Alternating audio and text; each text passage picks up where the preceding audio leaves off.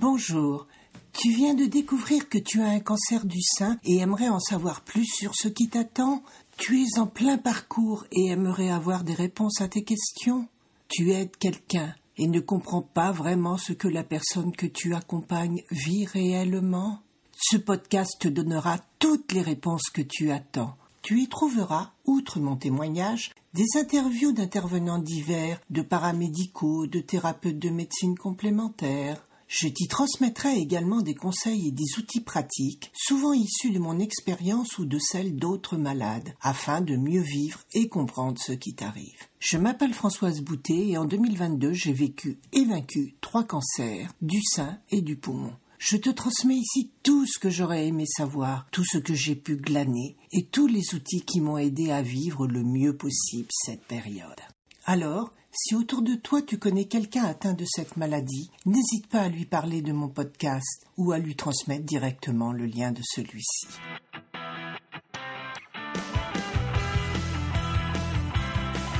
Aujourd'hui, je voulais te parler du lymphocèle. Ce trouble est beaucoup moins connu et médiatisé que le lymphodème, le gonflement des bras ou d'autres parties du corps dû à l'ablation des ganglions lymphatiques. Or, lorsque nous sommes opérés du sein, on nous enlève également les ganglions sentinelles, ces ganglions qui sont en quelque sorte le filtre entre le cancer du sein et le reste du réseau lymphatique. Et évidemment, ces ganglions sont reliés au réseau lymphatique et donc leur ablation risque de créer un gonflement, une accumulation de liquide qui n'est pas drainé naturellement puisque les canaux sont rompus avec l'opération. Et c'est ce qui m'est arrivé. Et personne ne m'en avait parlé.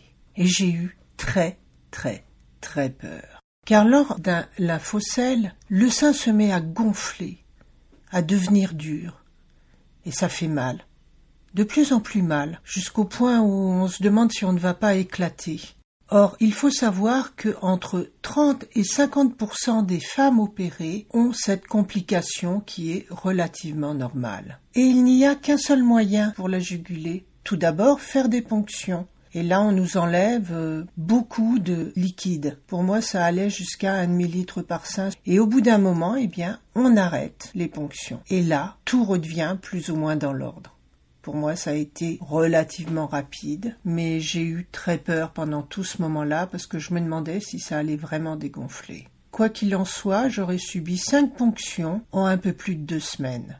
Et les ponctions sont décidées au dernier moment, parce qu'on ne sait pas à quel rythme le sein ou les seins gonflent. En ce qui me concernait, j'appelais la clinique, qui me disait vous pouvez venir aujourd'hui ou vous pouvez venir demain, et le chirurgien vous prendra entre deux opérations. La manœuvre en elle-même est très simple et vraiment quasiment indolore. Le chirurgien insère une aiguille reliée à un cathéter au niveau de la poche d'eau, draine le liquide en massant doucement le sein, et vide cette poche.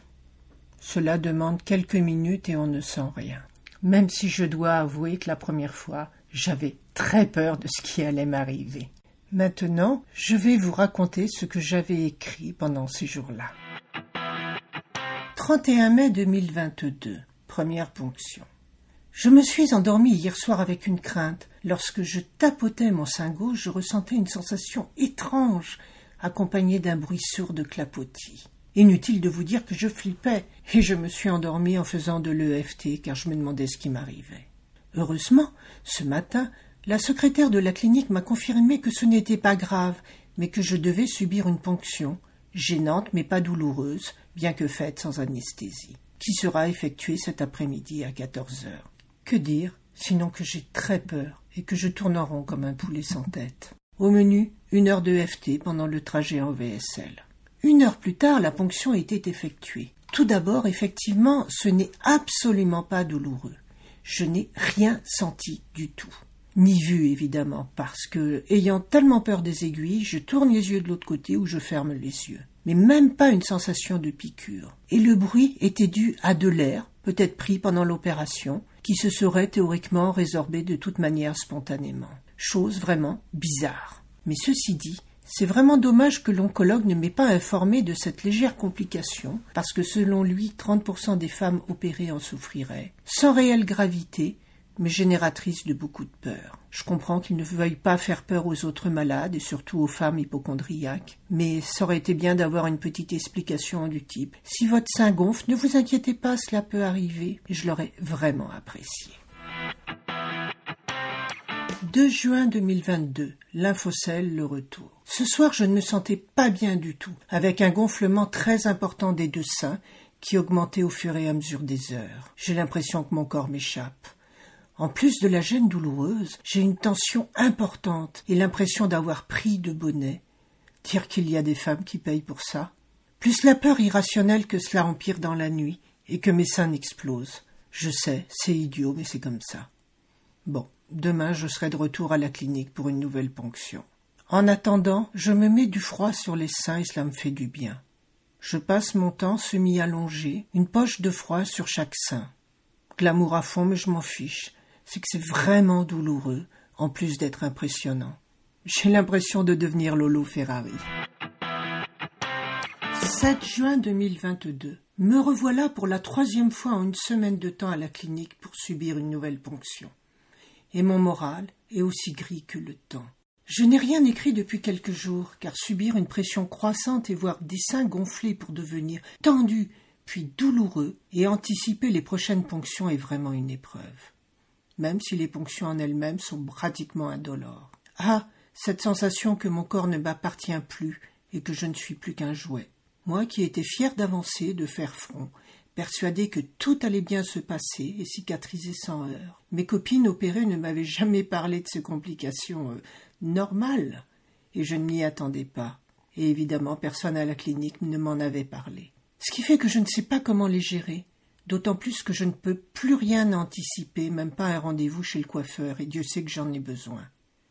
Bref, je n'ai pas trop le moral, je sais, je me répète, privilège d'être malade que de celui de radoter et de me lamenter sur mon sort. Sans parler que chaque intervention implique toute une logistique. Téléphoner à la clinique pour savoir la disponibilité du chirurgien, puis minimum une heure de route suivie d'une attente variable, le chirurgien venant entre deux opérations et enfin téléphoner aux ambulances et attendre leur VSL pour encore une heure de trajet retour. Les joies d'habiter en campagne, loin de la ville. La dernière fois, lundi dernier, la pression dans mes seins était telle que je n'avais pu dormir qu'assise, et mal encore. Et la douleur à la pression, si importante que le lendemain je souffrais presque autant, le temps que les tissus se remettent en place. Cette fois, c'est plus gérable. Mais la peur est là. Vais-je me remettre correctement? Mon bras va-t-il enfler? Que des questions angoissantes, sans réponse. Mon moral est aussi gris que le temps. Je n'ai envie de rien, je dors, je me traîne plus ou moins le reste du temps. 22 juin 2022. Une semaine sans ponction. Ouf Comme me l'avait annoncé l'oncologue, tout est rentré doucement dans l'ordre.